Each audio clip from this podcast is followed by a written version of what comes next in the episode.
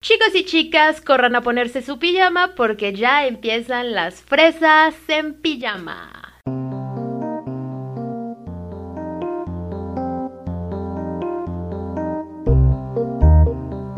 Bienvenidos a una pijamada más con las fresas. Yo soy Michelle y me encuentran en las redes sociales como arroba michigardner. Y yo soy Denise, me encuentran en todas mis redes sociales como Denjanine y juntas nos encuentran como fresas en pijama. El día de hoy vamos a estar hablando sobre el tema del día de hoy, el tema de las elecciones. Recientemente que acabamos de tener estas noticias que no sabemos en estos días si, si va a ganar Biden, si va a ganar Trump, si se robaron las elecciones, si no entendemos nada vamos a tocar este tema para que nos expliques tú que estás allá cómo se tienen que manejar las elecciones. ¿Cómo Así es. E, en concreto, vamos a hablar del proceso electoral en los Estados Unidos porque para todo el mundo, incluyendo muchos estadounidenses, es confuso. No es algo que digo por decir, la mayoría de los americanos no te saben explicar en qué consiste su proceso electoral. Entonces, te voy a platicar lo que he investigado, lo que me han comentado y espero que tú me preguntes. Creo que eres una persona que tampoco tiene un conocimiento muy grande de esto, entonces va a estar muy padre que me puedas preguntar.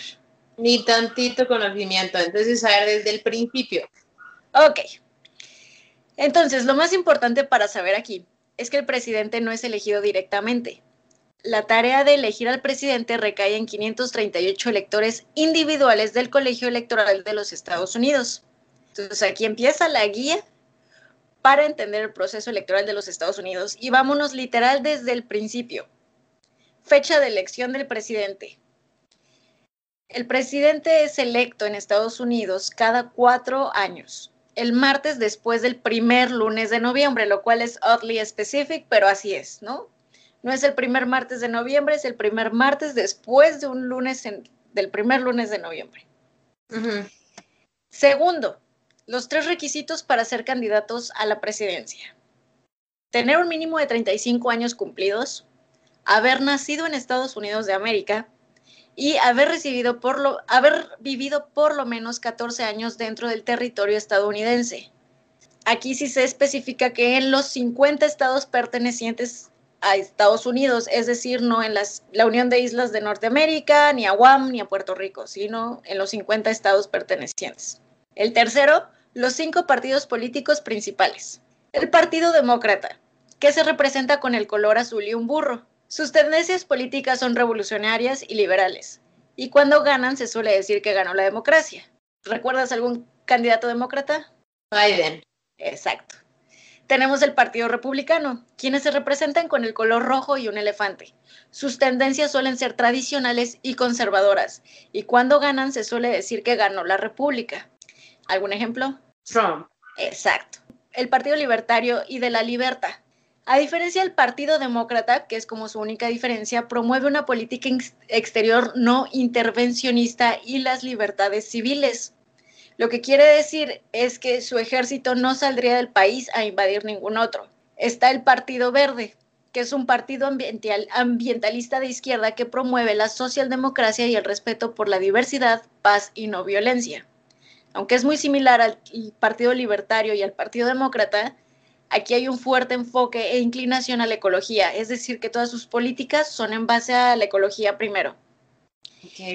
Y el Partido de la Constitución, un partido de extrema derecha que promueve el nacionalismo estadounidense, el paleoconservadurismo, el cristianismo, el movimiento antiaborto y una mayor concentración a la Constitución de Estados Unidos que es lo mismo que el republicano, pero a diferencia de ellos, ellos especifican que las tropas deben de mantenerse en el territorio estadounidense, es decir, tampoco invadir otros países, y que haya una mayor intervención del Estado en la economía, que eso no es tan bueno.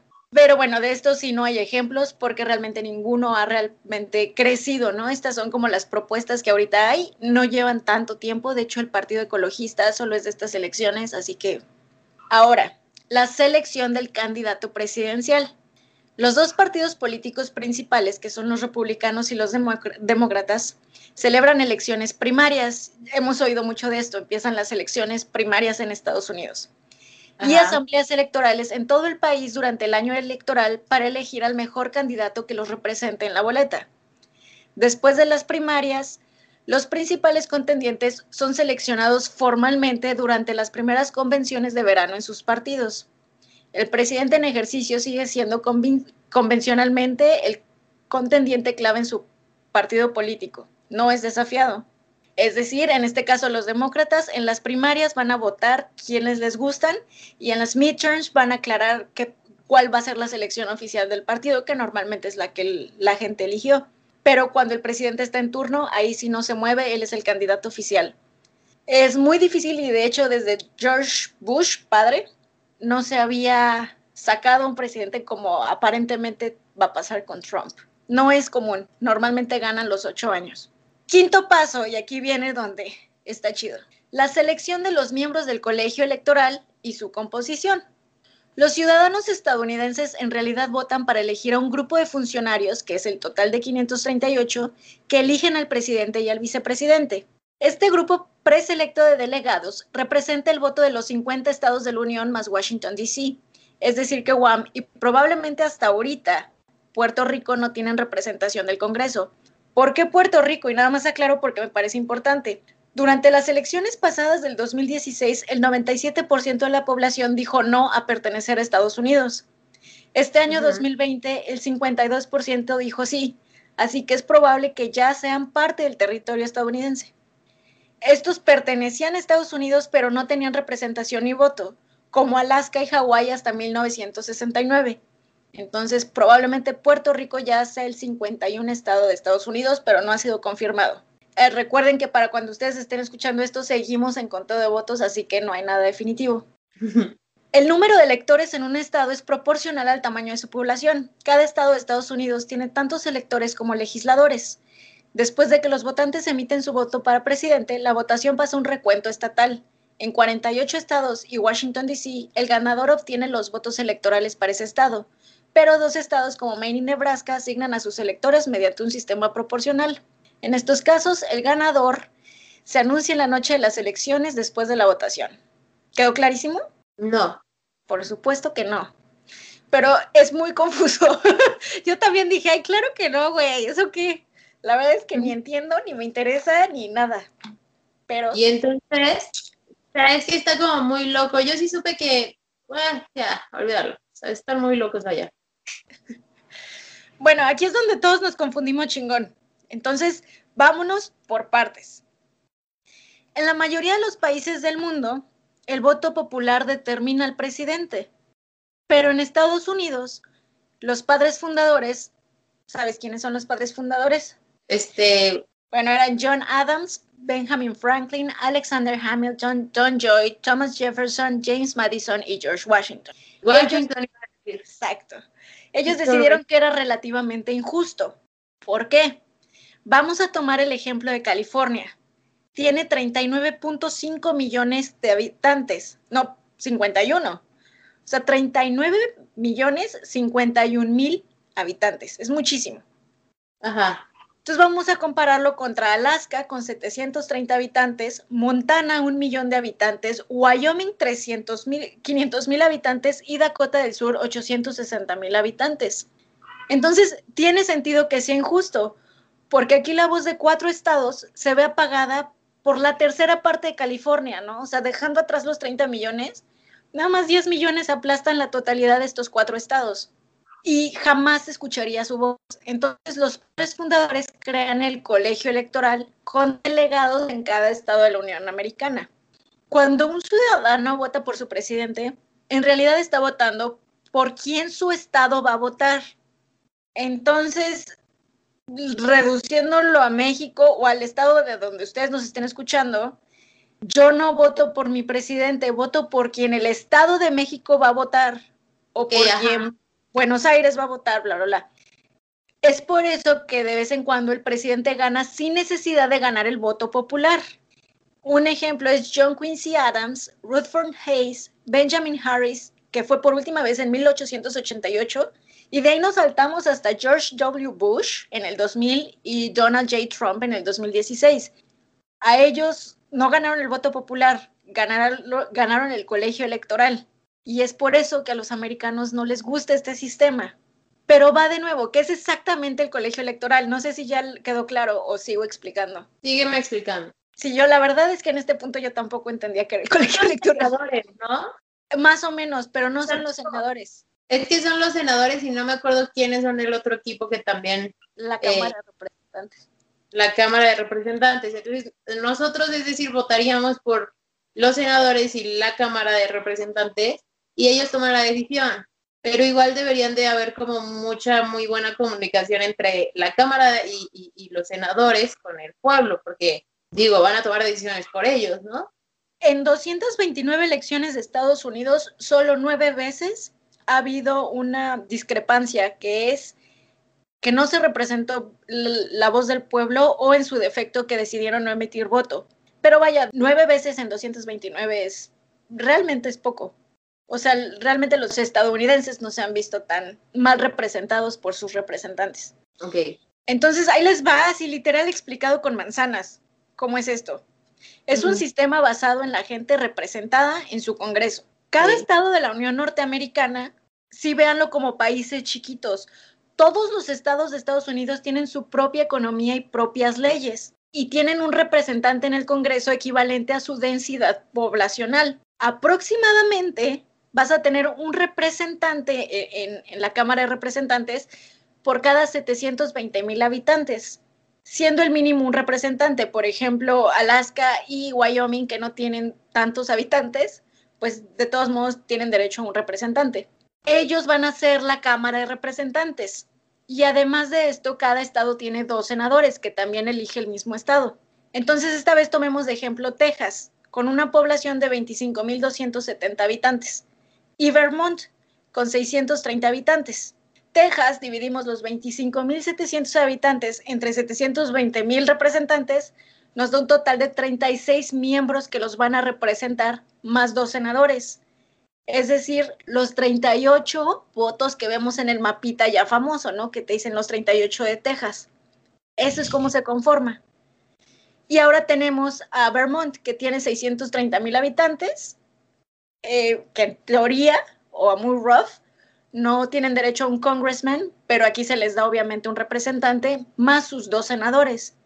Entonces, en total tienen tres representantes en el Congreso contra los 38 de Texas. ¿Quién gana? ¿Los 38? Teóricamente, pero ojo aquí. Ay, ya, güey. no, güey, te juro que te lo super explico. en teoría o en papel, Texas gana ¿Por qué? Pues porque es 38 sobre 3. Como por qué carajos no. Pero sus voces se pierden con más facilidad. Ahí va. Tenemos la población de Vermont 630 mil entre sus tres representantes del Congreso, que nos da un total de 210 mil. Entonces, mi congressman, my congressman, 210 mil. Mi senador, 210 mil. Y mi otro senador, 210 mil. Y por otro lado, Texas, cada tejano, cada miembro tejano va a representar a 630 mil, o sea, toda la población de Vermont, cada representante. Para mayor claridad, supongamos que Vermont, sus dos terceras partes, es decir, 410 habitantes, 10 mil habitantes, votan demócratas y una tercera parte republicana. Entonces aquí los tres dicen, güey, si son 410 contra, contra 210, pues le damos el voto al demócrata y ya el estado se pinta de color azul y son tres votos demócratas. Si se fuera la mitad, es decir, 315 mil y 315 mil, los tres tienen que llegar a una conclusión. Tienen que hablarlo, debatirlo y decir, me inclino a rojo, me inclino a azul, bla, bla, bla, pero están tomando en cuenta muchísimo lo que dijo la gente. En cambio, en, en Texas, supongamos que están estos 315 mil.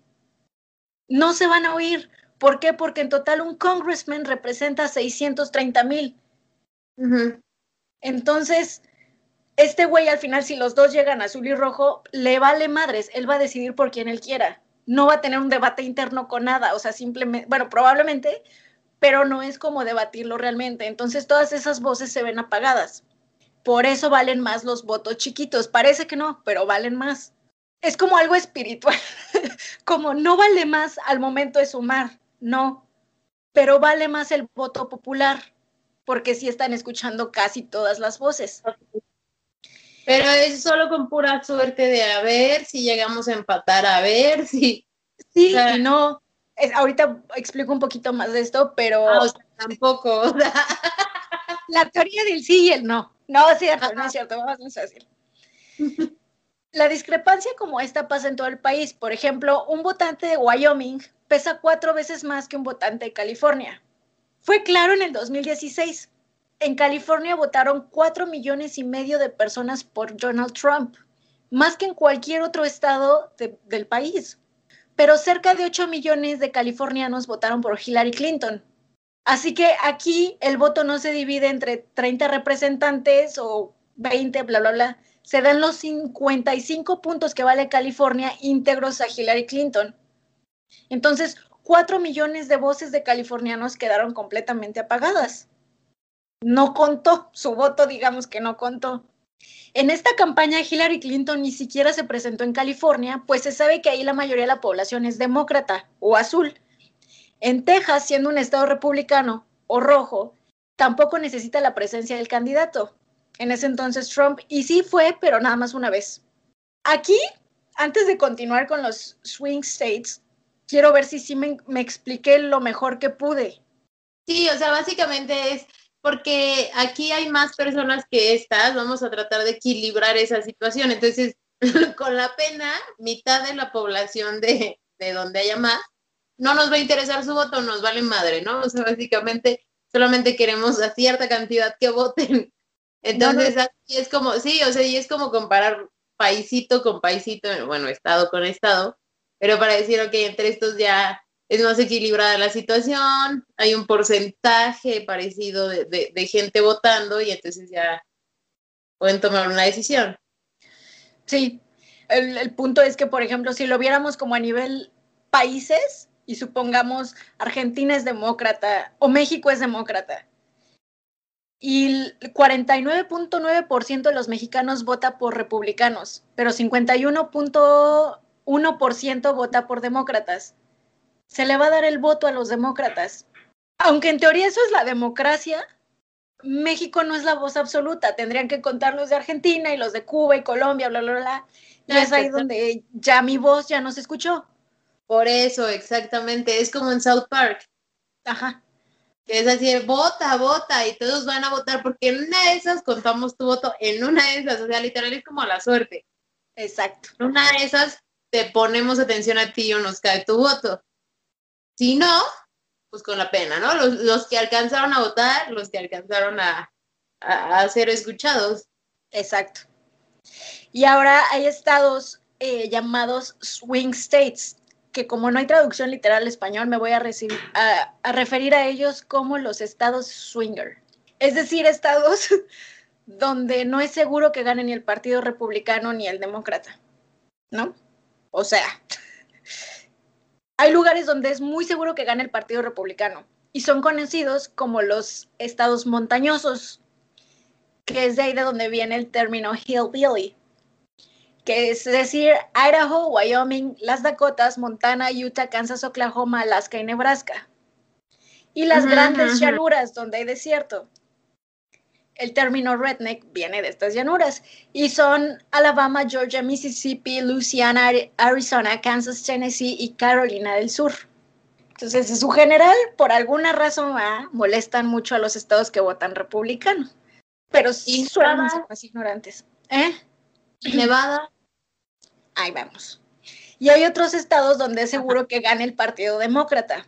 Generalmente toma los estados del Atlántico Medio, que son Nueva York, New Jersey, Maryland, Delaware, New England, Nueva Inglaterra, Vermont, Massachusetts, Rhode Island y Connecticut.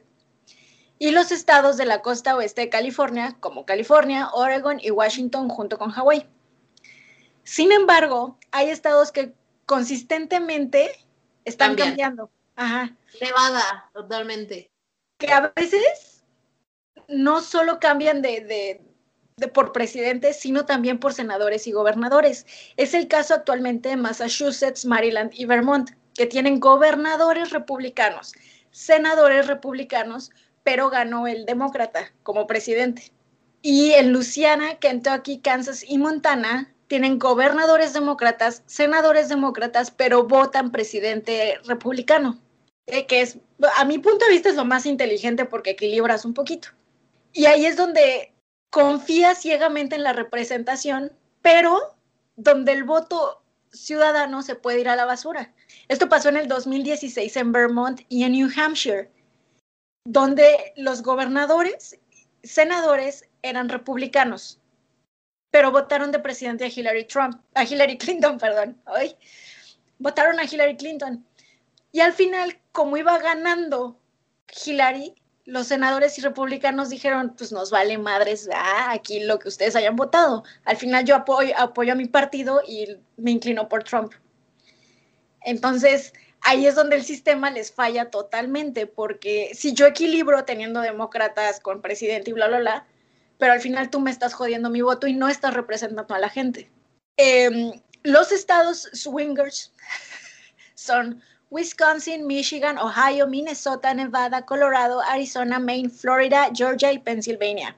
Los que siempre terminan por decidir y se llaman o se conocen como los cuatro grandes son Florida, Michigan, Pennsylvania y Wisconsin. Tienen votos muy grandes y nunca se sabe quién va a ganar ahí, nunca. Entonces, en esos estados siempre hay mucha, muchos rallies y muchas eh, campañas porque ahí se tienen que ganar a la gente. A ver, supongamos, no sé si ni siquiera sé si, si vamos como en el mismo tema, pero eh, se supone que ahorita, ahorita lo que yo vi en las noticias es Biden está en 264 votos. Se necesitan 270, o sea, literal, seis votos para que pudiera ganar. Y Trump está en 214. Ujú. Falta Nevada, falta Pensilvania y no recuerdo cuál otro. Eh, si ahí ganara Trump, se iría totalmente así en extremo también su- su- sus votos, o sea, alcanzaría a ganar. Está muy pareja, entonces no, tendría que también llegar a los 270 él. O sea, todavía puede llegar. Sí, por Pero- eso, o sea, podría, de- podría irse de 214 con esos tres estados a 270, ¿crees que sí se pueda? De que se puede, se puede. ¿Sí? Sí, claro, porque. Florida tampoco ha declarado. Florida vale 29 puntos. Ok. Pennsylvania cu- vale 20 puntos. Nevada vale 11 puntos. No sé por qué ya me aprendí hasta las cifras. De verdad Sí, llevo estudiando todo Ah. el puto día. Sí, ok, ya entiendo, ya entiendo. Entonces, todavía esos 214 con Pennsylvania sube a 34. Con Florida, sí, de ser confirmado, o creo que ya lo llamaron. O Georgia todavía vale 16. North Dakota todavía no se dice y vale también 16. Wow. Entonces, todavía puede subir. Al wow, final, razón está tan tenso y estresante, porque todos decíamos, o sea, sí, sí está estresante, pero porque ni siquiera entendemos la mayoría. Y exacto. aparte, es como, pues sí queremos saber, pero no. Es como el fútbol americano, ¿no? Que de la nada ya el otro Es tiene 40 igualito. puntos. Y es como por. Es. Empieza igual, o sea, hasta la pretemporada el fútbol americano, ¿no? Empieza lo mismo con acá con, con la, la prepresidencia. Y luego empiezan los, los verdaderos juegos, que es cuando siempre, fíjate, yo estaba viendo los resultados que iban dando de que, por ejemplo, Trump iba ganando cañón y de la nada en una hora, dos horas, ya, valió madres y, y de pronto ya iba el otro en super revancha. Pero Que, bueno, ahí puede pasa otra cosa. todo. que sí está raro. De nuevo, siempre me he inclinado un poquito al, a- al que no apoyan los medios. Estuvo muy raro que en Wisconsin el estado estaba completamente rojo y la capital azul. Normalmente las capitales son demócratas. Pero el estado, todas las pequeñas secciones, ciudades o boroughs, lo que le quieran llamar, eran rojos. Y había una diferencia cabrona. Eran sete- o sea, el 70% se le dieron a Trump contra nada para Biden. Y dicen, sí, pero estos son los votos locales, vamos a contar los que llegaron por correo. Y resulta que no hubo ni un solo voto a Trump. En- Exactamente. Ni siquiera para otros partidos independientes, que me parece que todavía los estaban contando en ese entonces cuando votaron en Internet. no son tan eh, los votos hacia otros partidos, porque el americano, no solo el americano, supongo que es de, de todo el mundo, pero en Estados Unidos sí se ve mucho más marcado que quieran hacer que su voz se escuche. Entonces, al momento de las elecciones, no se arriesgan a votar por alguien que no. aunque sí hay dos representantes libertarios ya en la Cámara de, de, Estados Unidos, lo cual representa mucho. Oye, pero mínimo la familia votaría por ellos, es como, es raro que, eh, y eso lo veía en un comentario de, de un programa, unas personas opinando de allá de América, bueno, de Norteamérica, que eso, o sea, como de, de plano ya iba ganando Trump y, tenían la victoria, literal, y de pronto fue así, ah, no, espérense un minuto, pero empezaron a poner carteles en las ventanas, en varios lugares, en Michigan me parece que pasó, y pusieron carteles muy grandes, así no, no, por favor, no graben, no chequen lo que estamos haciendo aquí adentro, que hiciera como, ¿por? ¿Qué tiene de malo si todos tienen derecho de estar ahí hasta grabando incluso adentro? bueno, no grabando, pero sí pueden estar adentro. Y entonces es lo que estaban peleando ahorita, como, pero ¿por qué se están cubriendo todo? O sea, literal salió un pato, un señor salió con unos carteles gigantes a tapar todo, y de pronto ya se dio el cambio durísimo y ni siquiera nunca nadie votó por nadie más más que por Biden, ¿no? O sea, de 100 mil millones, hiciera como... Y Trump, pues obviamente también está, está como que no entiende tanto. Está muy complicada la situación, la verdad es que es un poco de burla, creo yo. Es que, ¿sabes que mm, o sea, sí, güey, sí, lo entiendo. Pero los republicanos también están cansados de Trump. Por ejemplo, tomando ejemplo Alaska, 700 mil habitantes. Históricamente ha sido republicano, eh, bla, bla, bla, y sí son súper cristianos, súper muchos, el estereotípico americano, estereotipo americano. Pero estas elecciones, nada más en, Anchorage, hubo una vasta mayoría Biden, pero basta. Y nada más Anchorage tiene 400 mil habitantes, que ya supera todo el resto de Alaska. O sea, el resto de Alaska son 300 mil habitantes. Y yo que tuve la oportunidad de acompañar a una persona literalmente a votar, dejó el voto en blanco diciendo, Trump no me representa, pero no puedo votar por un demócrata. Y un chingo de gente hizo lo mismo. Estoy hablando de un estado republicano. Entonces al final sí, los senadores y todo elegidos dieron el voto o la inclinación a la república, al color rojo o a Trump. Pero muchos republicanos sí, sí están hasta la madre de Trump y no les gusta ser representados por él. Y lo que dicen es, le dimos chance, o sea, como ya tuvo su chance, ya, sigamos creo que tomando eso en cuenta, no dudo que haya fraude, tampoco lo niego por completo que haya fraude, pero sí hay un cansancio también de la gente a Trump. ¿Y por qué? Porque mm, la forma en que los ha representado no representa lo mejor de los Estados Unidos. Si tú comparas... ¿Por racismo o porque ha incrementado su economía o por qué? Porque es un naco. O sea, nada más basado en eso, es como, compara las actitudes que ha tenido Trump con Obama. A mí me parecen muy parecidas. ¿eh? Yo digo que no, Obama era muy, sabía hablar. Trump no, güey. Trump nada más lo empiezas a oír es de sí, es fantástico, todo es fantástico como tú. Entiendo, entiendo esa parte, sí. Además, como que, no sé, y te ves en 20 años y dices, güey, tengo una foto con Donald Trump. No está, o sea, no causa el mismo efecto que si alguien te dijera, güey, tengo una foto, una foto con John F. Kennedy, ¿no? Que es como, ah, o sea, sí te da cierto vaya, va a sonar muy pendejo, pero es lo que yo veo. Es como el, orgullo norteamericano de decir, sí, nosotros somos la casa, el país de donde salió John F. Kennedy, George Bush, pendejas así, pero que ellos ven como wow. Y pues decir Donald Trump, sí es como...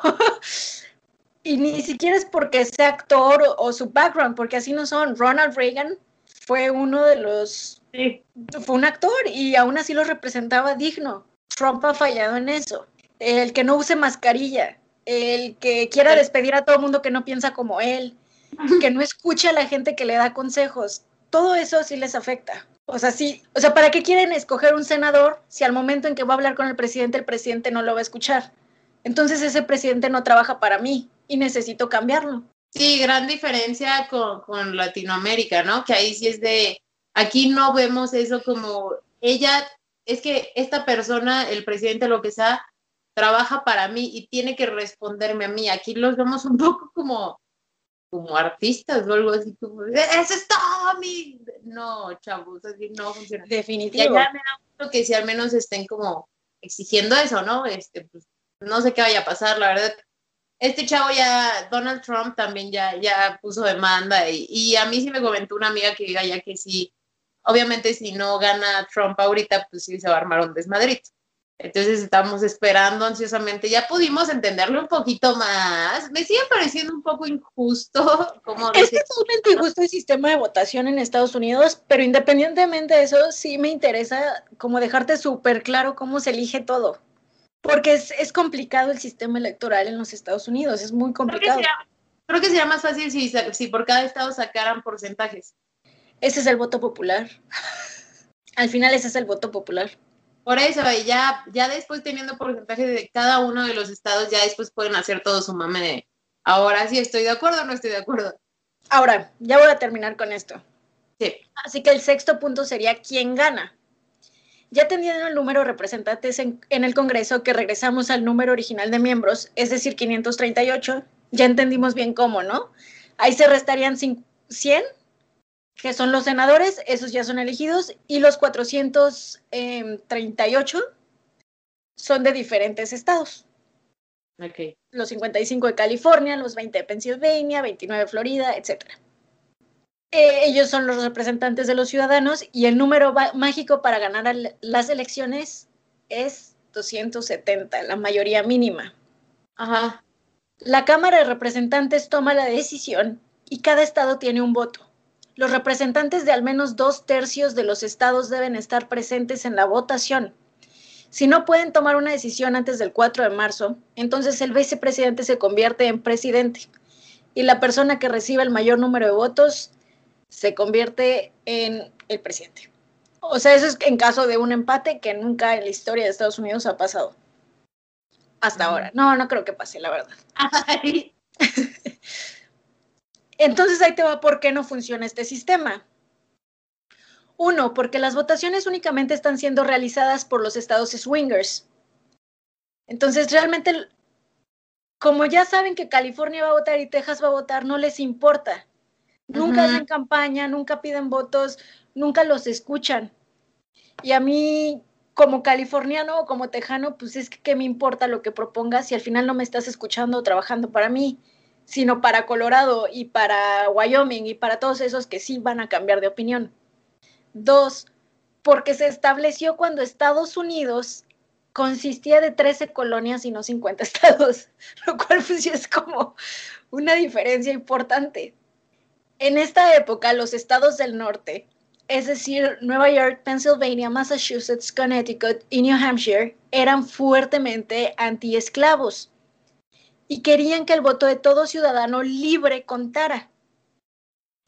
Mientras que en el sur, es decir, Virginia, North y South Carolina, Delaware, Maryland, Georgia y New Jersey, sentían que su voz se iba a perder y querían que los esclavos contaran también. Entonces se hizo la cláusula tres quintos, donde un esclavo valía la tercera parte de una persona. En 1800, Pennsylvania tenía 610 mil habitantes, o personas libres, mientras que Virginia solo tenía 539 mil libres, pero 370 mil esclavos. Ok, ajá. Así que el Colegio Electoral de Virginia derroca con 21 votos a Pennsylvania, que cuenta con 15, dando la presidencia en ese año a Thomas Jefferson. Pero pues fue como injusto, porque es como el esclavo ni siquiera vota y sí tiene más voz que un país libre, digo, un estado libre en 1850 fue Los obligaron, o sea, evidentemente. En 1850 es la primera vez en la historia de Estados Unidos que se trata de implementar el voto popular.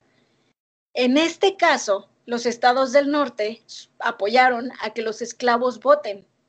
Así que los estados del sur dijeron, no, no, no, se sintieron súper amenazados y dijeron, no, no se puede. Es obvio, iban a perder esclavos iban a ganar a los derechos, bla, bla, bla. En 1969, cuando ingresan eh, Hawái y Alaska, que son obviamente muy poca población comparada con Estados Unidos, se vuelve a proponer que existe el voto popular. Con 338 votos a favor, se aprobó en la Cámara de Representantes. El voto popular, sin embargo, dañaba a los estados sureños que nuevamente los senadores declinaron esto. No sé si han visto el mapa de Estados Unidos de los colores azul y rojo, que al final sí cuentan los votos, pero en su mayoría son rojos. Sí. Entonces los senadores republicanos rechazaron esto porque ellos pierden muchos derechos, o sea, ellos pierden la mayoría. ¿Qué es lo que te decía? La voz de Texas no se escucha, tanto ni la de California como tal vez la de Michigan. Pero Texas, Arizona, Alabama y todos estos estados un poquito más pues arraigados a sus costumbres, ¿verdad? No pierden nada mientras no les quiten las armas. Mientras mis senadores me defiendan mis armas y yo pueda matar en mi propiedad, pues que no me pelen. No.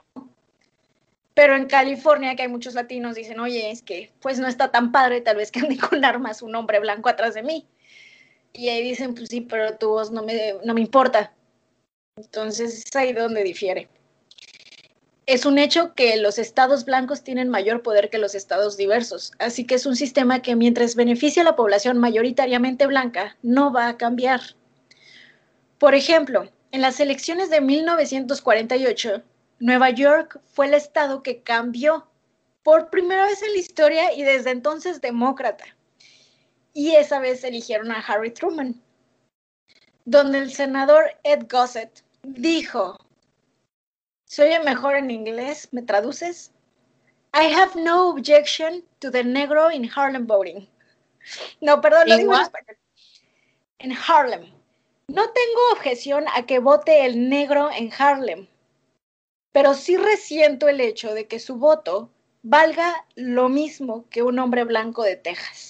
Mm. Esto lo dijo el senador Ed Gossett. Adorable. En, en 1950. Nada más es como algo para pensar. 1950. Hay gente que aún vive de 1950. Hay gente que en esa época ya votaba y que sigue viva y que sigue votando y que siguen considerando al negro de Harlem menor que al blanco de Texas. Es por eso que el sistema electoral en Estados Unidos no funciona. Es un sistema racista, discriminatorio. Es un sistema no funcional. Que, que, que realmente eh, creo que en la mayoría, en la mayor parte del mundo, nos seguimos, la política siempre ha sido regida por, pues, por hace más de 100 años, ¿no? O sea, cosas que pasaron hace más de 100 años nos rigen el día de hoy, 2020. Y es, es por eso que estamos tan jodidos. Pero es en todo el mundo, eso sí es mundial. O sea, no sé por qué no, no es tan fácil renovar. O sea, ya, imagínate, en México es tiempos de la revolución, literal, no habían calles, era andar en caballo, peleando por nada, porque no había nada alrededor, habían trenes, mucho desierto y así, y hoy en día, pues digo, el tráfico está insoportable, hay tanta tecnología y aún así no, pues seguimos siendo regidos por, por cuestiones de antes, por, por la corrupción y así, entonces... Pero digo, es que hay muchas cosas que, que son diferentes en ese aspecto. Por ejemplo, México sí actúa como país. Aunque al final del día las votaciones recaen en la Ciudad de México. No, la, mayoría es del estado, o sea, la mayoría del país vive nada más en el DF. Y tienen más inclinación a votar. Además, nuestra constitución es constantemente modificada. En este aspecto, comparándola con Estados Unidos, que la segunda enmienda viene desde 1700 y nadie se las mueve que la segunda enmienda es su derecho al arma. Y ahí dijeron, ya no me van a dar. Ay, qué barbaridad. Es profundamente racista. La verdad es que sí, o sea, entre más investigué de esto, sí fue así como, es que cómo es posible que tengan un sistema de votación basado en la esclavitud de 1800, o sea... Es posible.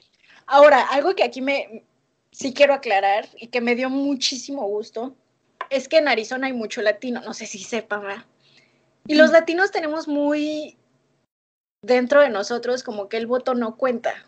Porque en Latinoamérica sí ha pasado, en Latinoamérica no cuenta nuestro voto. Y aunque votaran nos dan puras opciones así, no, pues ¿para qué lo uso, la verdad? El sándwich de mojón o el, el lavado, lavado. El gran lavado. Entonces en sí en Latinoamérica no tenemos mucho la tendencia o las ganas de votar por alguien, no lo tenemos muy arraigado. Plus, en Estados Unidos es muy fácil que el latino sienta que no tiene voz ni voto. Aunque Claro. seas de aquí, de verdad es muy fácil sentir que no cuentas. La gente te habla como si fueras niño chiquito. No siempre te van a ver como, ay, es que eres latino. Entonces no sabes qué es peor, si el asco o que te hablen como niño chiquito. Entonces los latinos nunca habían tenido tanta voz como en estas elecciones. En estas elecciones hicieron campañas para decir, güey, eres, no eres México-americano, Mexican American, no eres African American, son americanos, ya nacieron aquí y eso nada más nos divide y voten, voten, voten, valen lo mismo que los demás. Y salieron a votar y cambiaron Arizona, que no cambiaba desde 1976 de color. Wow. Por primera vez en la historia, Colorado, Arizona, aparentemente Nevada y California se pintaron de azul. Y eso fue por el voto latino. Entonces, eso es algo que también vale la pena mencionar, que se den cuenta cuánto pesa el voto latino en Estados Unidos, porque no se dan cuenta de eso. No, y es que está está súper interesante, ¿no? Pero realmente hoy en día es todo, todo, todo está cambiando. Ya no puede estar todo como antes y eso es lo padre. Obviamente nos toma por sorpresa a todos y, y- y a lo mejor no sabemos cómo reaccionar en algunas situaciones así. Pero está padrísimo, qué gusto que, que haya por los latinos, ¿no? Sí, sí, por los latinos va a ganar. y sinceramente creo que una vez que se den cuenta de esto, porque hay un candidato que se llama Luján, que también me dio gusto que en Nueva York ganara y ganó sin competencia casi, Sí, sí. que ahora que se den cuenta de esto y de que ahora sí va a valer el voto latino y el voto minoritario, van a querer cambiar el sistema de votaciones porque van a ver que ahora ya no les funciona. Exactamente. O sea, es el momento de cambio, o sea, es- se va a renovar todo, todo, todo, todo.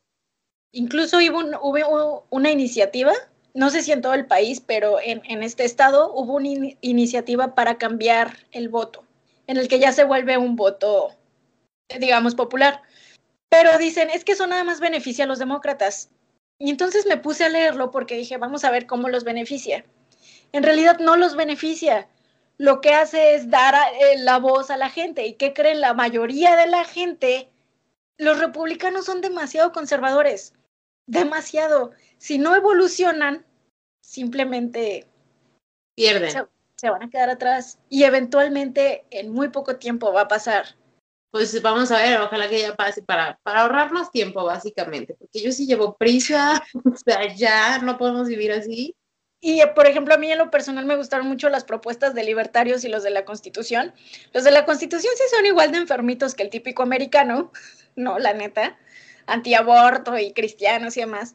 Y los libertarios son igual que los demócratas, pero de nuevo, la mínima diferencia de las tropas se quedan en Estados Unidos es como, güey, el mundo se los ha pedido. Y todavía me dice mi jefa, pues sí, es que a veces como que no les gusta que vaya a Estados Unidos. Y tú no a veces, nunca, nunca les han pedido que vayan. Pero ¿y si nos piden ayuda? Lo debaten, pues ustedes ya les pidieron ayuda, pero si no se las piden, no vayan. ¿Qué carajos tienen que hacer en todo el mundo invadiendo? Pero ellos de verdad creen que están ayudando, por alguna razón creen que el mundo se los ha pedido. Superiores, ¿no? Y está padre que, porque esa es la realidad, güey. Hoy en día es como, bueno, vamos a ver quién tiene más, como lo dices, más voz. ¿Quién tiene más voz? ¿Quién realmente va a tener como un poquito de igualarles el poder, güey? No se trata de superar Así a nadie, se trata de, de que sea más equitativo todo. Pero yo creo que por periodo de vida, a nosotros sí nos va a tocar ver un cambio en las votaciones de Estados Unidos. Güey, a nosotros-. O sea, a ver, dense cuenta de qué generación somos. De verdad es un, un- una belleza, una delicia estar vivos. Sí, estamos en pandemia, sí. Estamos en un momento de la chingada, pero fíjense cómo se va a destrozar así de bonito todo el sistema económico, el sistema político, que venía desde hace años, ¿no? Haciendo lo mismo y siendo ya como de hueva.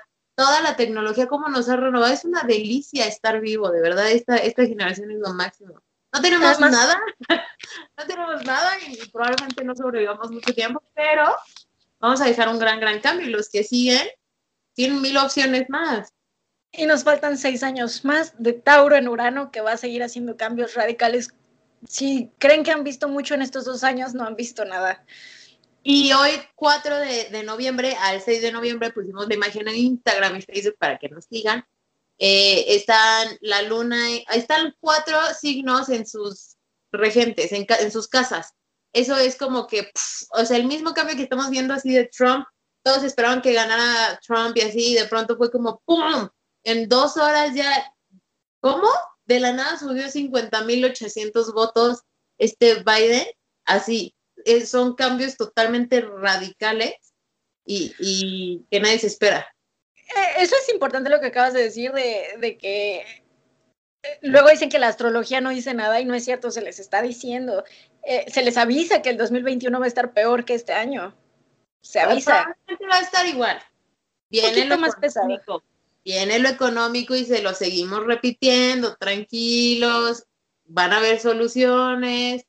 Y también vi que hay muchos latinos, latinos fuera de Estados Unidos, es decir, de México para abajo, que están por alguna razón peleando los resultados de Estados Unidos. Yo les puedo decir como alguien que incluso vive aquí, güey. Es como, disfruten y vean. O sea, son elecciones que no importa qué pase, vamos a seguir siendo el patio trasero de Estados Unidos. No importa qué presidente esté ahí.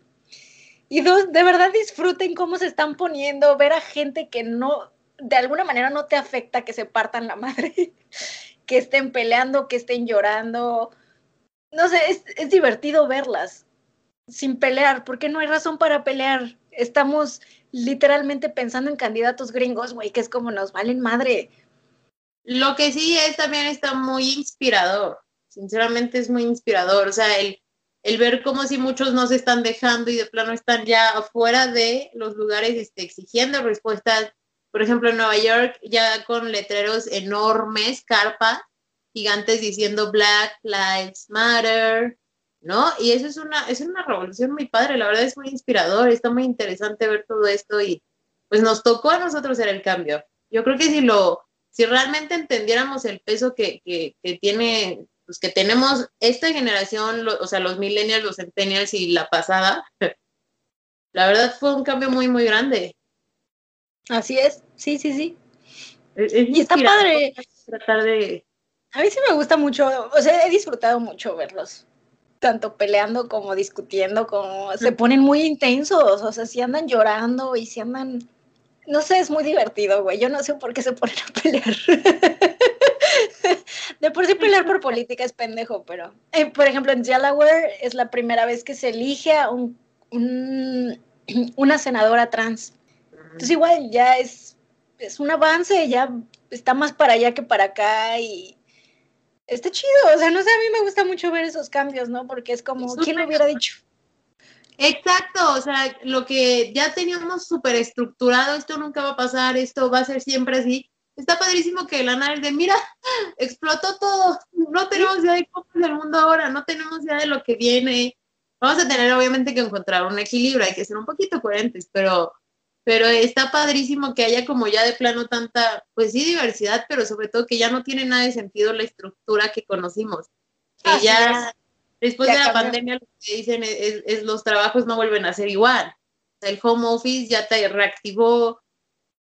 La verdad son momentos brillantes, brillantes. Es el lado bueno de todo esto, ¿no? No todo es. Sí, el 2021 todavía va a estar un poquito. No, y cállate, qué miedo pero, pero vamos a sobrevivir, nos vamos a adaptar. Y es muy, importante el cambio, ¿no? Que ya estamos rompiendo como las cadenas que traemos implantadas por el pasado, muy marcadas, sobre todo en Latinoamérica, que siempre fue el nos conquistaron, somos esclavos, ¿no? Pues es que quítense eso de la cabeza, o sea, ¿qué tal que mañana somos líderes? Puede pasar, claro que puede pasar. Definitivamente. Y estamos cada vez más cerca de algo así. Algo así de random, o sea, la verdad es que sí, se han pasado cosas muy random últimamente. Pero es raras. Por algo estamos aquí, entonces hay que ser muy fuertes también. No, no anden todos débiles. Sé que ahorita todos están muy, muy débiles, ¿no? Como que muy apáticos y, y, apachurrados y así, pero hay que ver el lado bueno. Y la verdad es que a mí en general me gusta mucho la política en la, en la política nacional sí me suelo apasionar de más. No sé, alguien dice por ahí va. Pero eh, en el extranjero es bonito ver cuando no te afecta, ¿no? Según yo. Está padre, o sea, las, no sé, no sé, ver todo me llama la atención. Porque, por ejemplo, es Trump y Biden, ¿no? Hace rato un tuit alguien puso, ¿quién ganó, el viejito pedófilo o el viejito pedófilo? Y es como, es que neta sí es eso, o sea, la gente y están votando por lo mismo, lo de las jaulas. Es que Trump no, fue Biden. Trump no las no sacó a los niños. Pues no, pero de que las puso Biden, las puso Biden. O sea, sí que tú digas, puta, votamos por el cambio. Eh. No. Eh. No, lo que, lo que está padre es esto, ¿no? El impulso que tiene la gente. Es como si, si nos dejáramos de enfocar tanto en el objetivo y ver también como todo el proceso que estábamos haciendo, como todos en la pandemia, ¿no? O sea, de, estamos ya esperando a que se acabe, estamos esperando el objetivo de ya acábate, pero ya vieron todo lo que hemos a lo mejor avanzado, lo, lo, pueden ser mil cosas. No, que además, ¿qué? Se nos olvida mucho vivir el presente.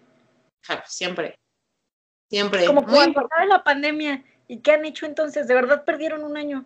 Y hay gente que sí lo perdió, o sea, es como... Bueno, eso no lo voy a criticar, creo que yo lo perdí, pero... no, vaya, que de verdad los vi muy así, de todo bien en casa. Ah, ok, sí. Mm. No está chido, porque no es, no es la pandemia. La mayoría de los humanos vivimos así. Y, O sea, cuando por fin tenga esto, voy a hacer esto. Y nunca hacemos ni una ni la otra. Sí, cuando lo tienes ni siquiera vas a tener el tiempo ni, o sea, no es lo mismo. Es, hazlo ahorita. Pero ya está muy filosófico esto, entonces, regresando, ¿te quedan dudas del proceso electoral en Estados Unidos? No, me, me, me quedan como mil, pero este, pero lo padre es que, que me, me, me, aclaró mucho, o sea, al final la política siempre va a ser una basura, o hasta el día de hoy lo que yo he vivido ha sido una basura, y me da mucho gusto pues ver esta generación. Es que a mí sí me, me, me, no sé, me llama la atención saber que mañana no sabemos qué puede pasar, porque estamos en una generación muy rara y padrísimo. Y la liberación de toda la gente de color, ¿no? Imagínate, o sea, después de tanta historia de, de opresión. Es que, por ejemplo, bueno, no sé, pero escuchábamos a un señor que se llama Clarence, que estuvo en la campaña republicana de aquí, y él es de All Lives Matter, ¿no? Y es como, ¿por qué ¿por qué no dices Black Lives Matter? Y es al final algo muy razonable, porque no es que mi vida no importe y que no quiera gritar que vale más, sino que lo hicieron político y ese no era el pedo, el pedo era nuestro, era porque siempre la policía nos atropella, porque siempre somos sospechosos, esa es mi voz y los políticos me lo quitaron y lo hicieron un movimiento político y no se vale. Cañón. Entonces es como, Sí, exactamente, no es, no es nada más lo que nosotros creemos que está bien y no, porque yo estaba totalmente a favor del Black Lives Matter, o sea, ni siquiera tengo que aclararlo, ¿no? Pero hasta que no te lo dicen así como, pues es que no es eso, el punto es que entiendan qué es lo que pasa, no es odiar a los negros porque si tú le preguntas al blanco genérico te va a decir, yo no odio a los negros, pero el estar con, el continuar con los estereotipos, eso es racismo, no necesariamente odiar una raza, eso ya está lejos de ser racismo. Si tú, en vez de sentarte a platicar con alguien y decirle, oye, si la policía abusa de la gente negra, si ellos son los que tienen mayor posibilidad de no estudiar, de terminar en la cárcel, bla, bla, bla, no estás ayudando, estás siendo parte del problema. Entonces el ponerte como pendejo a gritar Black Lives Matter, que también es muy pendejo decir All Lives Matter, porque los dos son políticos, pero es sistemático y quita, quita de donde tiene que ir la atención la atención es el problema, no, no todo lo que están haciendo. Entonces es importante escuchar a la gente y escuchar sobre todo esas minorías que tanto quieren sacar su voz. Digo, en este caso queremos sacar nuestra voz porque al final yo soy una minoría aquí. No, y aparte eres latina, o sea, no solo ahí, Chuli, eres latina y eres mujer. no, es, es, ahorita es cuando se está viendo un cambio, pero en realidad pues, y es que sabes que eso es como parte de lo que más me llama la atención. Yo vengo de una ciudad como la Ciudad de México y la Ciudad de México todo nos parece como normal. Y llegar aquí a donde te digan, ¿cómo que no tienes hijos y por qué? No puedo. ¿Te ayudamos en tratamiento? Y es como, es que no quiero. ¿Cómo no querer? O sea, no entiendo. Que es como, pero ustedes son primer mundo. Sí, pero la niña que vive aquí tiene 21 años y el papá le gritó, no, horrible el otro día por no tener un anillo de compromiso a los 21 que es como, no está ah. mal. Entonces, digo, es obvio que la economía de Estados Unidos es algo muy fructífero muy bien estructurado y que funciona. Pero si no tuvieran el dinero, Estados Unidos es peor que el tercer mundo. La verdad es que si tienen costumbres muy así de todo bien en casa, gente. Y la verdad, la verdad, seamos realistas.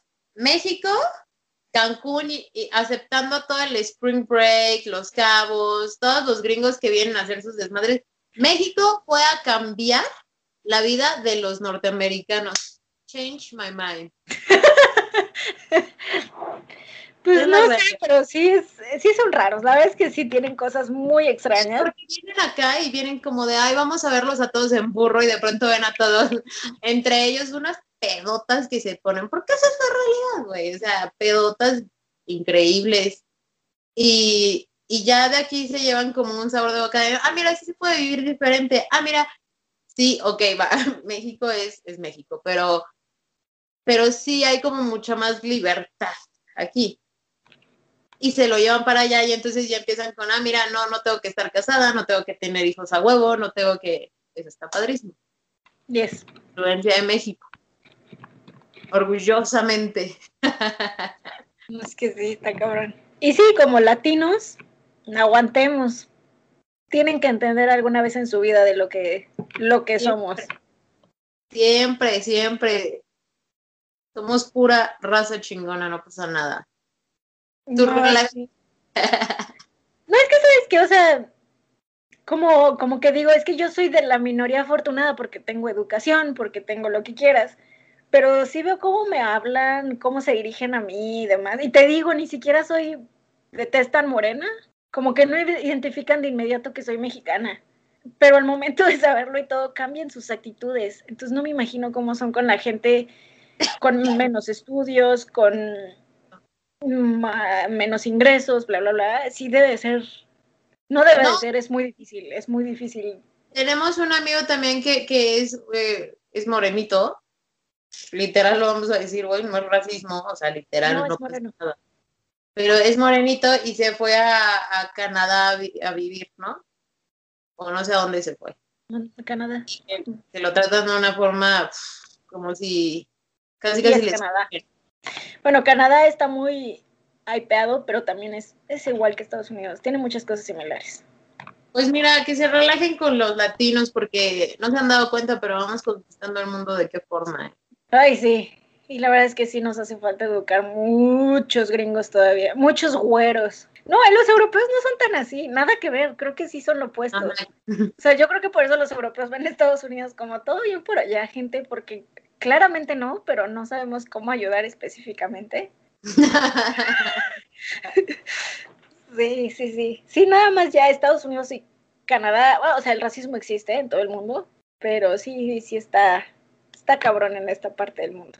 Bueno, muchas gracias por acompañarnos, muchas gracias por explicarnos. Vamos a ver qué pasa con los resultados y nos vemos en en el próximo episodio ya con, ya esperamos ya tener respuesta de esto, ¿no? Porque ahora sí nos van a demandas y a ver en qué acaba. Pero bueno, quédense con la lección importante también, el poder. Descansen, cuídense mucho. Recuerden, recuerden que los amamos muy cabrón y esperamos que les haya gustado el episodio. Y neta, creo que súper entendí las elecciones. Entonces, cualquier duda que tengan, mándenmelo. Hasta que nos quede claro, porque lo vamos a ver caer, pero mientras hay que entender cómo funciona. Besos a todos, los queremos muchísimo, ánimo, ánimo raza latina. Nos vemos. Cuídense. Bye. Buena vibra a todos, besos, ánimo, mucha actitud. Son unos Bye. chingones. Son hermosos y divinos. Tipazos. Eres un tipazo.